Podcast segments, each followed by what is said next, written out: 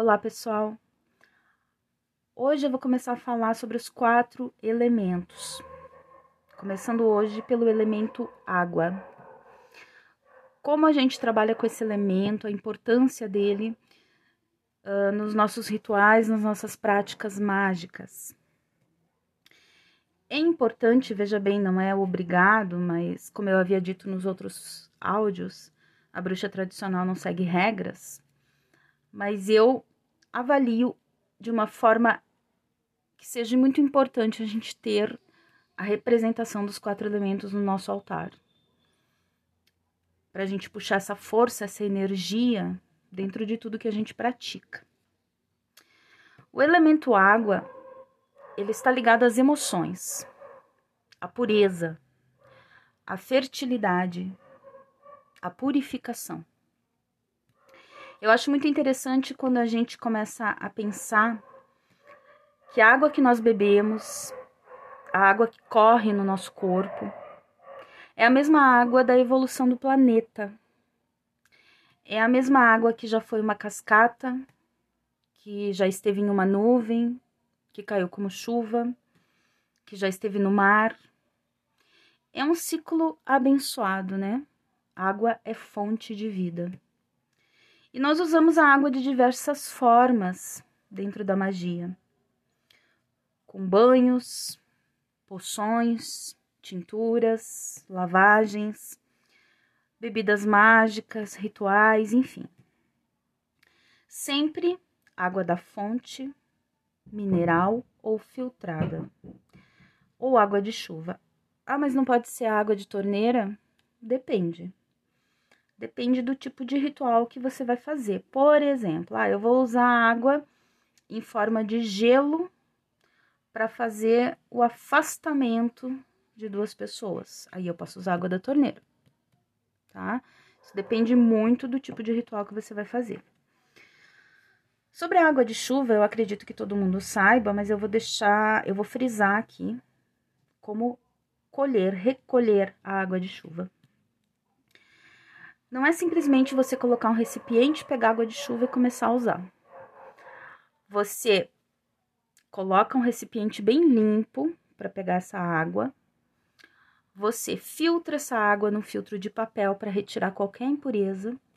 Você coloca em um outro vidro bem limpo e você tampa. Você vai perceber que quando chegar no terceiro dia, mais ou menos, vai começar a criar uma nuvem em cima dessa água. Nesse momento, essa água está pronta para o uso mágico. Nós temos também as águas de lua. Como fazer águas de lua? Vou dar um exemplo aqui. Eu quero água de lua cheia. Eu vou pegar uma água que já tá, seja água da fonte, mineral, filtrada ou de chuva, e eu vou colocar ela no terceiro dia, no ápice da lua cheia, eu vou colocar ela aqui fora da minha casa e vou conversar com a lua e vou pedir para ela energizar essa água. Eu vou deixar ela ali de 3 a 5 a 7 horas. Depois eu trago, tampo e guardo. Eu tenho uma água de lua cheia. Eu posso usar essa água para diversos fins. Uh, a lua cheia está muito associada ao amor, ao sucesso.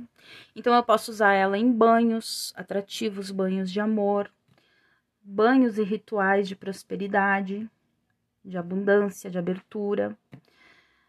E assim, uh, com toda a fase lunar, por exemplo, uma água de lua minguante. Ela é excelente para banhos de descarrego, para lavagens de chão, para purificação de objetos mágicos, é assim que a gente usa a água de a água da lua. Algumas bruxas, elas têm uh, um diferencial também com o tipo de água de chuva que a gente possa usar. Por exemplo, água de tempestade. Água de tempestade, água de raio. Esse tipo de água, ela é usada uh, em rituais de limpezas mais pesados. Quando você está precisando de uma limpeza mais profunda, você usa esse tipo de água. Claro, você pode usar como banho, mas você também pode usar como lavagem, pode usar para uh, eh, limpar os seus objetos, como eu disse anteriormente.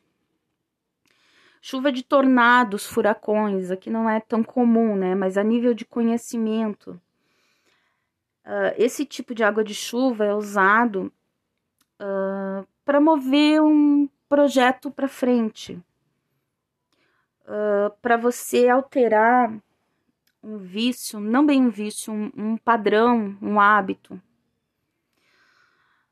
A gente tem a água de sol e chuva. Esse tipo de água é usada para equilíbrio.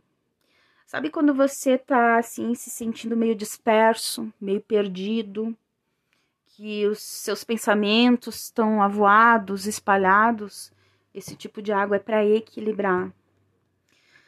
Nós temos a água de chuva de granizo.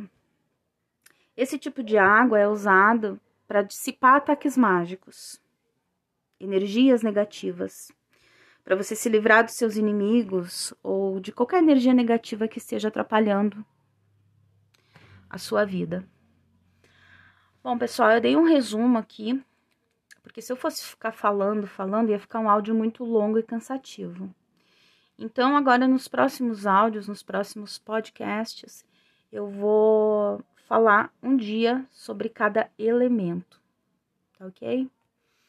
Quem quiser consultas de tarô e cartomancia comigo, é no meu Instagram, arroba